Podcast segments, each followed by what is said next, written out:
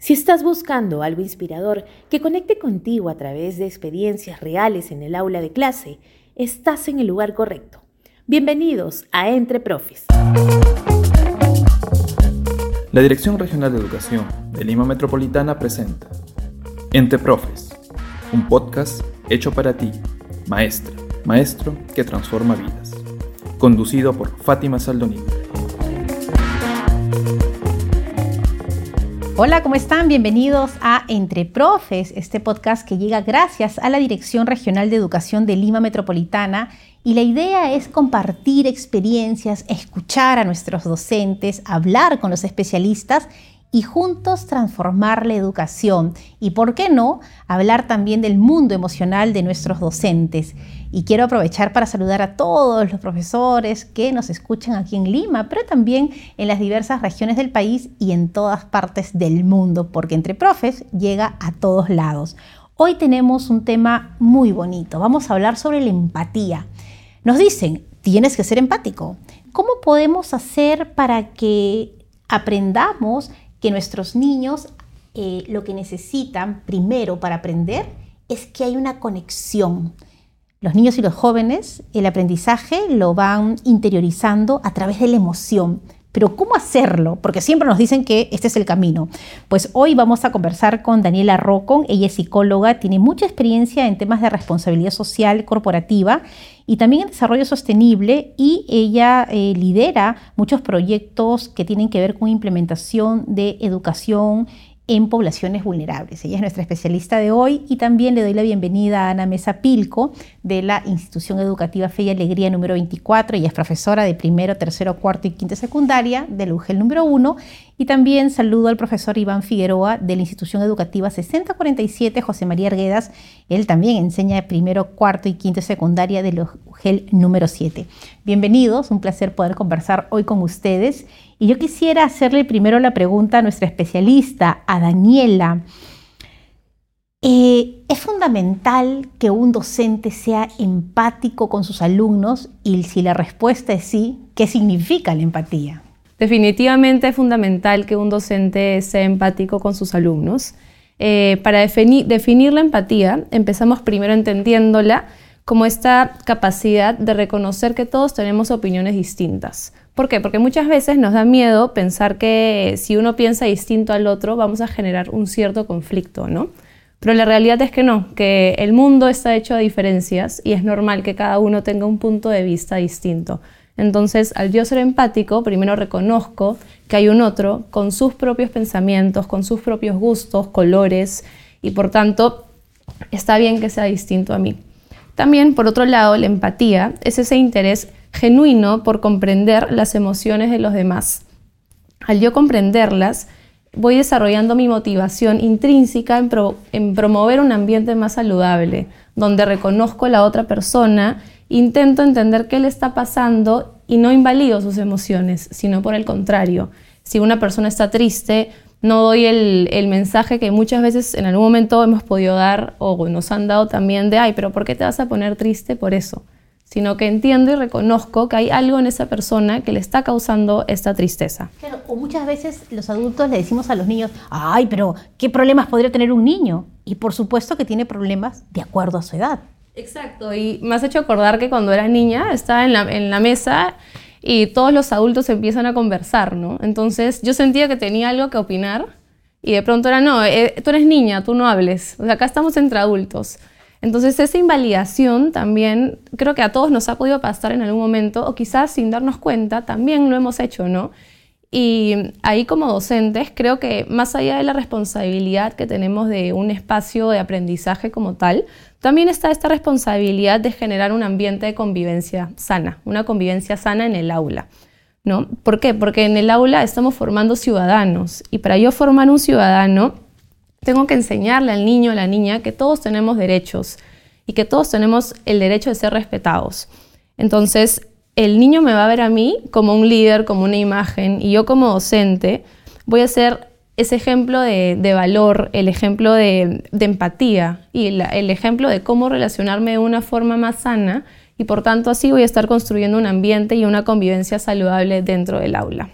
Ahora, esta empatía, eh, ¿cómo la manejamos con nuestros colegas? Porque a veces uno puede ser muy creativo, quiere innovar y el colega te mira como diciendo, oye, ni se te ocurra, porque después nos van a cargar más cosas a nosotros, ¿no? Entonces, algunos se comienzan a apagar un poquito porque de repente estoy yendo por un camino equivocado.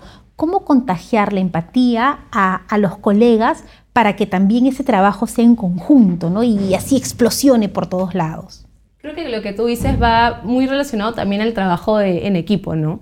Y de hecho para poder trabajar en equipo es lo más importante es reconocer también los talentos del otro. Y creo que, eh, o sea, uno a veces tiene esta emoción de, ay, se me ha ocurrido, por ejemplo, para el Día del Maestro o para el Día del Padre, hacer una especie de actividad con todos mis estudiantes y de pronto un colega me dice, ay, pero esto es chambaza, ¿no? Yo me vas a hacer trabajar ahora hasta las 10 de la noche, yo no quiero hacer ningún tipo de, de actividad. Y creo que ahí es primero reconectarnos con nuestra pasión, ¿no? O sea, creo que el docente como tal, la profesión misma te, te, implica haber tenido un corazón de servicio, un corazón entregado hacia el otro, en este caso hacia los niños, e intentar contagiar eso, ¿no? Eh, intentar conectar quizás a los colegas con que, oye, ¿tú por qué escogiste ser docente? O sea, acuérdate que hace 15 años, 5 años o 2 años tomaste esta decisión de estudiar esta carrera, esta profesión, y qué fue lo que te llevó a, estudiarla, ¿no? Y de pronto conectar un poco otra vez con la, con la pasión. Ahora estamos aquí con Ana, que, que es docente, y, y la empatía tiene mucho que ver con descubrir que esa carita triste o ese niño introvertido tiene algo que decirnos, ¿no? Y parar todo para escuchar eso que no nos quieren decir. ¿Cómo ha sido el trabajo de la empatía con tus niños, con tus jóvenes? ¿Tienes algún caso que puedas compartir con nosotros? Gracias por la invitación, Fátima. Un placer estar aquí contigo.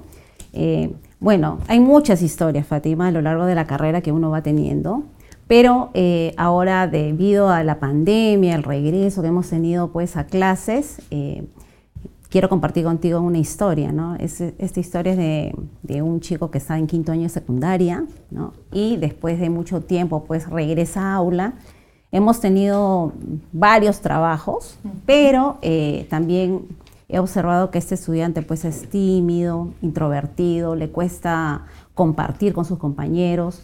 Pero, este, dadas las circunstancias, poco a poco se fue soltando, hicieron el trabajo grupal, estaban a punto de salir a exponer y yo dije, bueno, salió adelante, todos estábamos, eh, su grupo estaba en la expectativa, ¿no?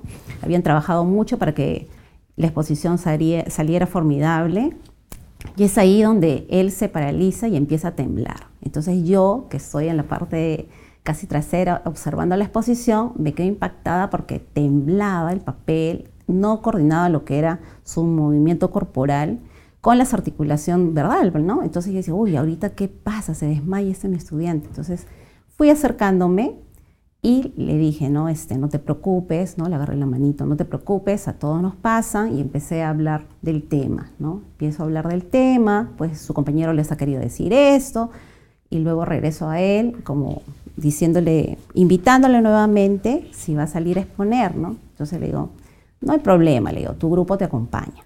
Entonces el grupo también estuvo mirando y lo acompañaron en la exposición. Pero yo observaba que él desde un costado pues miraba como que un poquito que se sentía mal que él no había aportado la exposición, que todos se habían esforzado. Entonces le digo, José, le digo, ¿te gustaría a ti pues complementar algo? De repente algo ha faltado, ¿no? Entonces este, él me dijo, Mm, ya empezó a hablar algo, ¿no? Eh, de la exposición, todos la aplaudieron, ¿no? Pero eso no quedó ahí, sino que al terminar ¿no? la sesión, fui con él hacia otro lado, pues a hablar qué sucedió y empezó a llorar, ¿no? En llantos. Y le digo, ¿qué es lo que pasa? ¿Por qué te, por qué, por qué te sientes así? ¿no? Entonces me dijo que en casa son tres hermanos, él es el único varón, y que como él está en quinto año secundaria, tienen muchas expectativas sobre él. Y en este encierro, pues estaban pues que todo sobre él, pues no, que, y él sentía lo mismo en la exposición. Entonces esto hacía pues que, que él pues tuviera este tropiezo, ¿no? Entonces le digo, pero al final tú has logrado salir a exponer, no hay ningún problema, obviamente que lo abracé, ¿no? Porque era un llanto así, de un hijo, ¿no? Que tú sientes, ¿no? Entonces este, me impactó bastante eh, esta situación que, que, se vive, ¿no? Se vive día a día. En, después de la pandemia, los chicos han venido emocionalmente, este, yo digo, este, muy, muy frágiles, ¿no? Emocionalmente.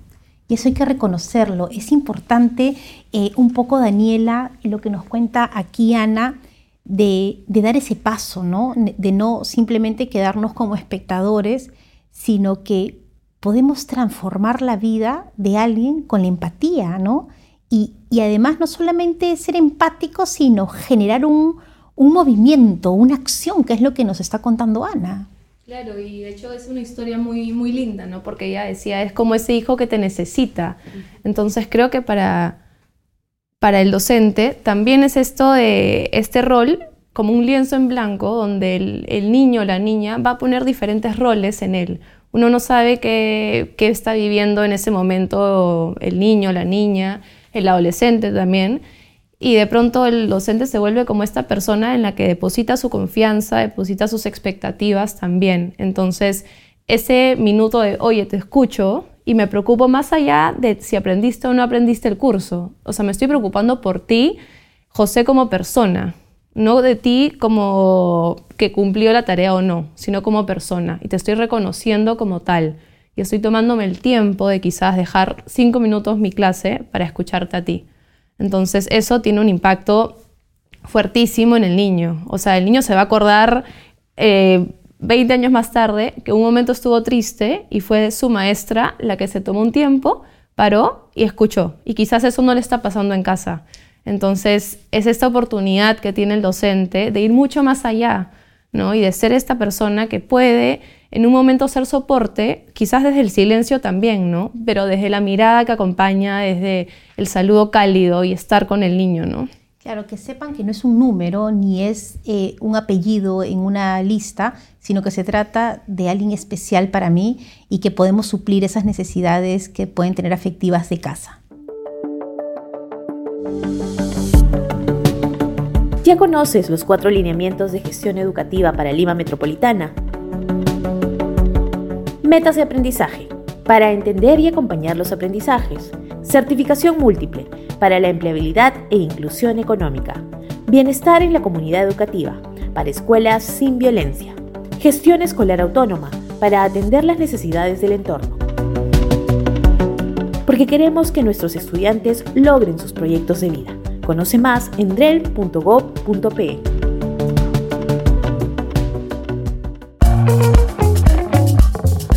Estás escuchando Entre Profes, un podcast de la Dirección Regional de Educación de Lima Metropolitana. Continuamos. Y así como Ana, también estamos con Iván. Iván, bienvenido a Entre Profes. Y tú también eh, tienes mucha experiencia con los adolescentes y muchas anécdotas con ellos. Pero me gustaría que compartas con, todos los docentes esta historia de este joven que, viviste un momento especial durante un examen que creo la empatía fue básica para, salir de, del problema. Así es, Fátima. Muchas gracias por la invitación a la Dirección Regional de Educación Lima, de Lima Metropolitana y a un saludo muy cordial a todos los profes que están en este momento Escuchándonos. escuchándonos. ¿no? Bueno, sí, eh, sucedió una historia muy, muy particular con Dani. Dani, 16 años en aquel momento, quinto año de secundaria. Y estábamos tomando una prueba. Entonces, eh, como todos los docentes, caminamos ¿no? mientras se está realizando la prueba. Y me percaté que la prueba, eh, Dani no había puesto ni el, ni el, nombre ni el apellido. Entonces me acerqué y le dije, eh, Dani, pon, pon, tu nombre y tu apellido. Hizo como un sonido mmm, como de fastidio. ¿no? Y bueno, lo dejé, continué caminando. Y de un momento a otro él agarra y tira el examen de golpe, se pone de pie y se sale del aula arrojando la puerta, ¿no? Yo dije, wow, todos se quedaron como paralizados, mirándome, los chicos y las chicas, viendo cuál sería mi reacción. Y se me pasaron muchas cosas por la cabeza, ¿no? Muchas cosas. Lo único que hice en ese momento fue decirles, continúen con el examen, guarden silencio, porque había murmullos, y continué caminando respirando. importante eso que dices. Sí, sí, sí, eso, e, eso me marcó una pauta. Y luego abrí la puerta, porque él había tirado la puerta. Abrí la puerta y al abrir la puerta me percato que él está sentado en el piso y con los brazos cruzados, ¿no? Y con la cabeza agacha. Entonces, lo que hice en ese momento fue salir del aula y me senté en el piso juntamente con él. Al nivel de él. Exactamente. Pero sin mediar ninguna palabra. Habrá pasado, no sé, un minuto o un par de minutos, pero Dani levanta la cabeza y me dice, profesor, se están copiando en el, en, el salón. Y yo le digo, Dani, tú eres más importante con examen. En ese momento que le digo, tú eres más importante con examen, eh, Dani empezó a llorar. Y cuando Dani llora, yo le digo, ¿te puedo dar un abrazo? Y él me dice, sí. Así que lo abracé y empezó a contarme un drama bastante peculiar en la familia porque estaban sus padres, procuraban darle todo, pero no, no le daban la parte emocional que es muy importante ¿no? en un adolescente. ¿no?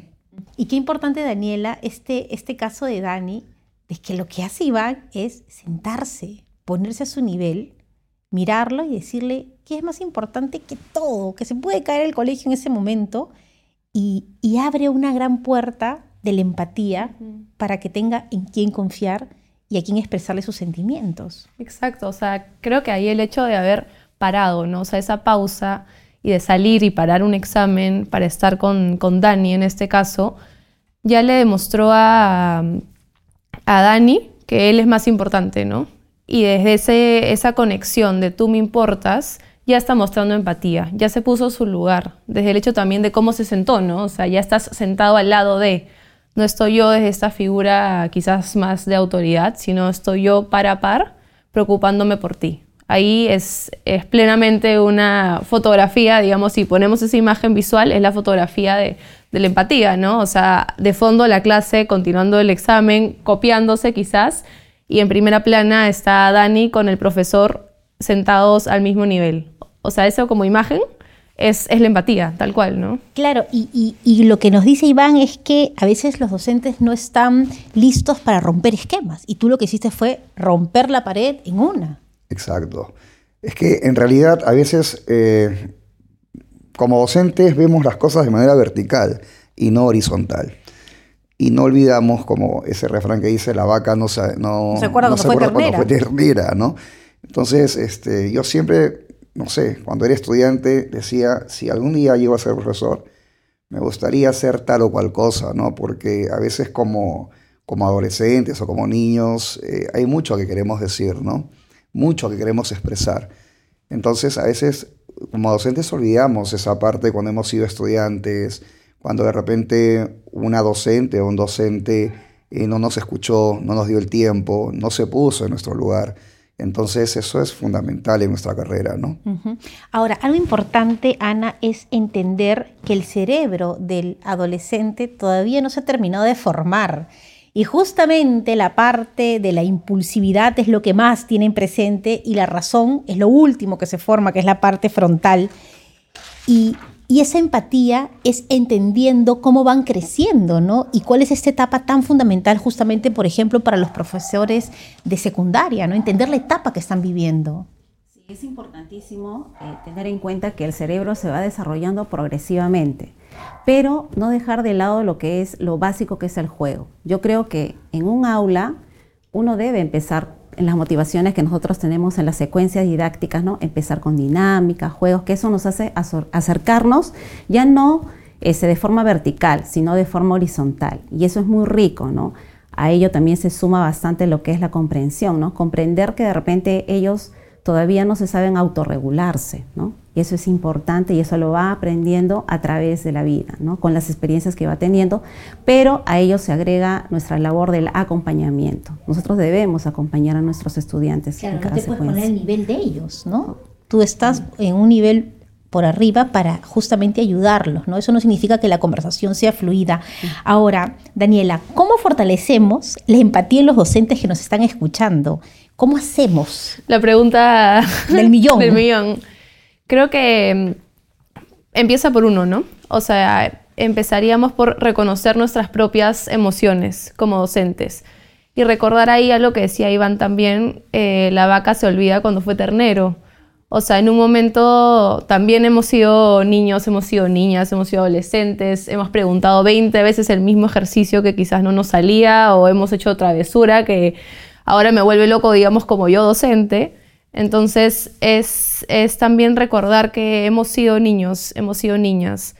Em, y ahí buscar conectar, qué tengo en común con mis estudiantes, ¿no? Porque a veces uno desde su posición más de adulta se olvida también que hay cosas que comparten, miedos que comparten y qué importante también es decirle al niño, yo también me preocupo, yo también estoy frustrado. Y el niño a veces te abre los ojos, ¿qué, Miss, tú también? Claro, yo también me muero de miedo un montón de veces.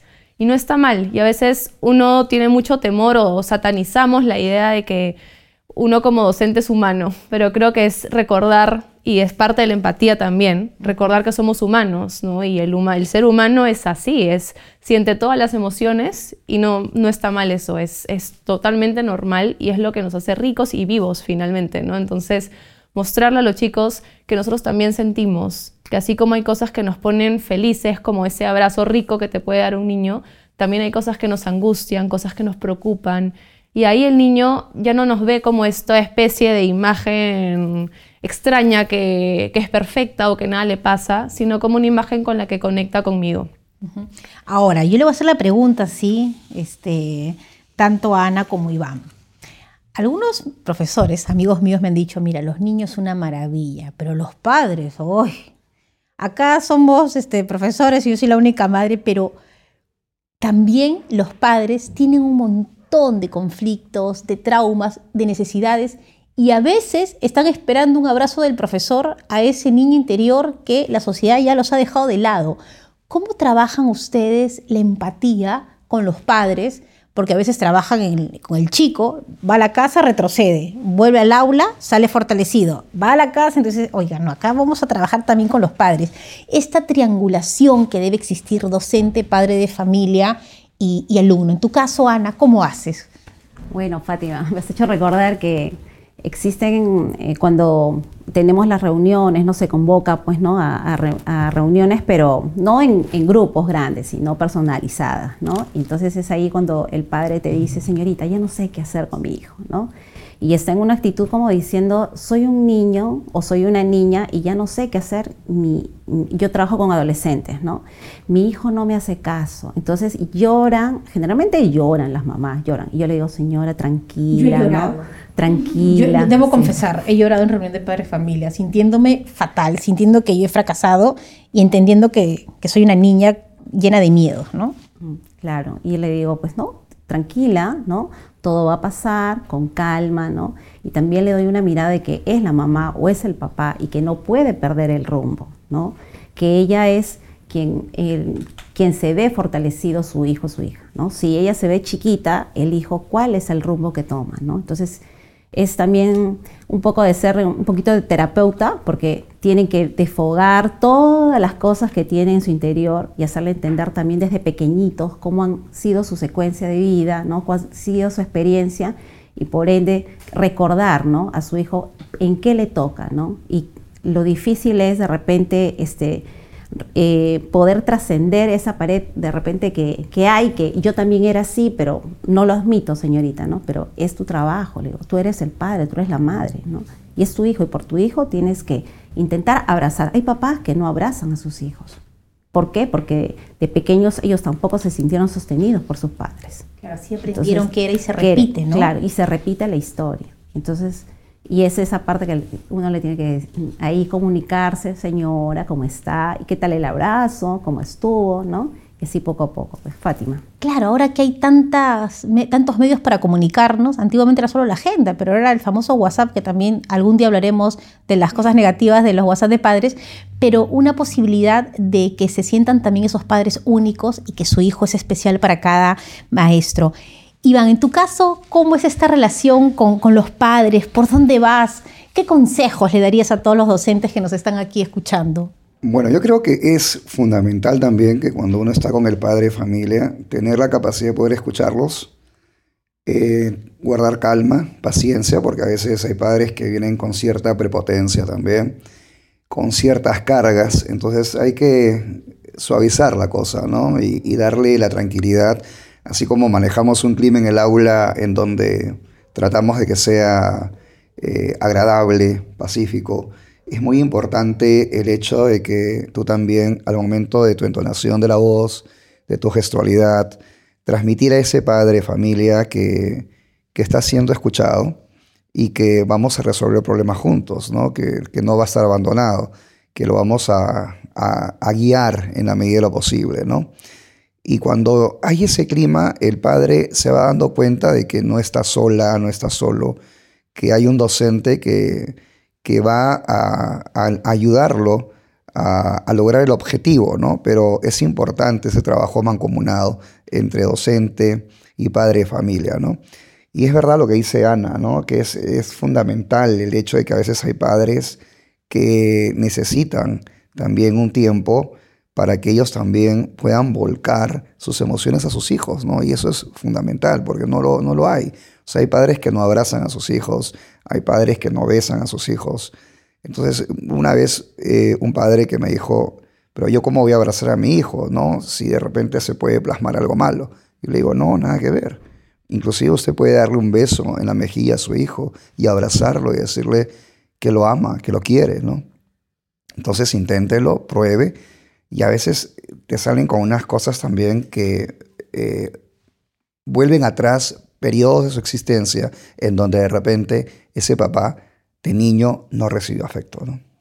Es que eso es lo que, lo que está pasando y los padres también tenemos que enfrentarnos a nuestro niño interior, buscar ayuda, tenemos tan buenos psicólogos y, y romper esta cadena si yo fui maltratado o si yo no tuve afecto, pues dársela a nuestros, a nuestros hijos.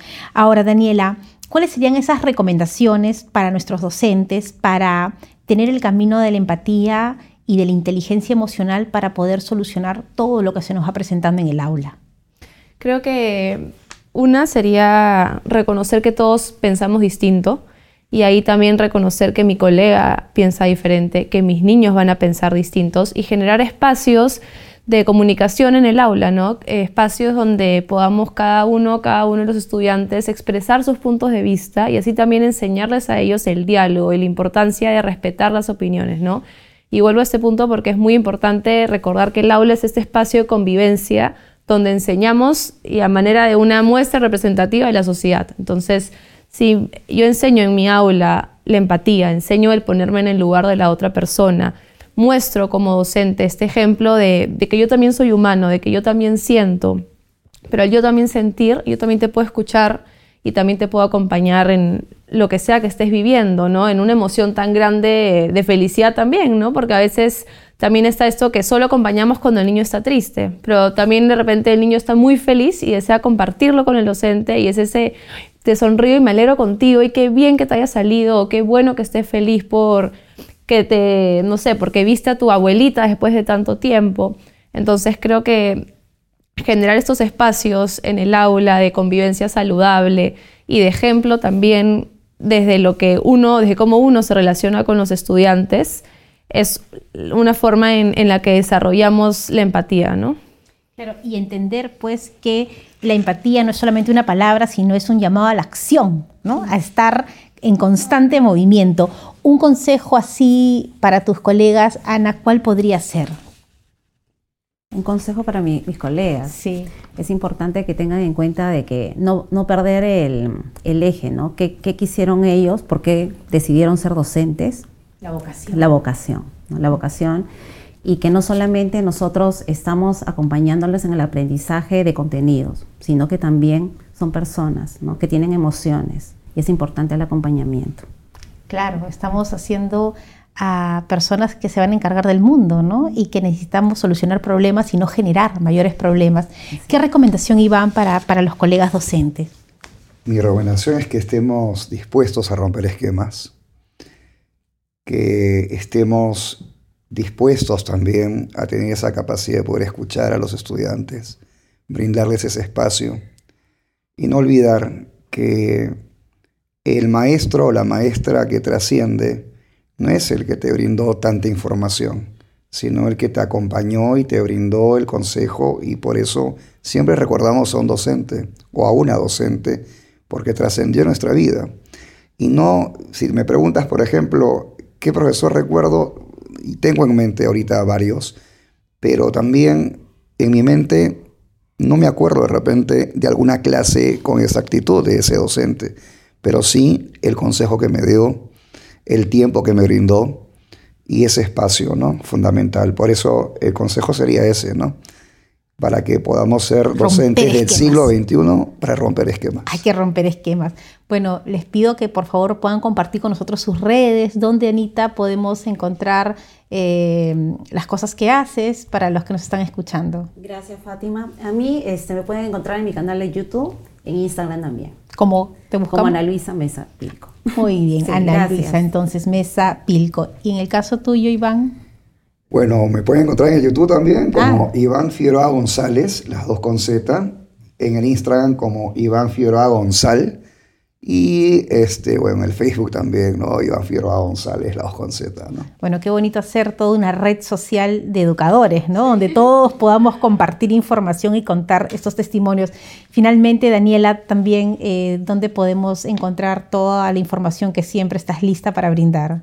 Eh, nos pueden encontrar en Instagram como Map Amable. Ahí somos eh, algunas psicólogas, educadoras, comunicadoras que compartimos también esta, esta información sobre, sobre la educación en general. ¿no? Bueno, les agradezco muchísimo. Creo que ha sido un tema eh, muy profundo. Nos hemos reencontrado con ese niño interior y gracias, gracias por enseñarnos a los padres que somos parte de, de la educación de nuestros hijos y que hay que agacharnos, ¿no? Hablar con ellos cuando son pequeños y mirarlos con ternura cuando ya son unos jóvenes. A todos nuestros docentes que nos escuchan, gracias y recuerden que ustedes son los grandes líderes para transformar la educación y que los padres también los necesitamos a ustedes. A veces nosotros, cuando los vamos a ver, estamos a la espera que nos llamen la atención y tenemos miedo. Y cuando nos dan una palabra alegre o nos dicen algo bonito, nos relajamos y nos sentimos en confianza también para transformarnos. Así hemos llegado al final de este podcast, hoy hablando sobre la empatía y recuerden que Entre Profes es el podcast de todos los docentes, no solamente del Perú, sino también del mundo, porque nos están escuchando en otras partes y nosotros nos reencontraremos en otro episodio gracias a la Dirección Regional de Educación de Lima Metropolitana. Nos reencontramos en Entre Profes. Chao. Entre Profes llegó a ustedes gracias a la Dirección Regional de Educación de Lima Metropolitana y su 7 UGEL. Los esperamos el próximo jueves con un nuevo episodio.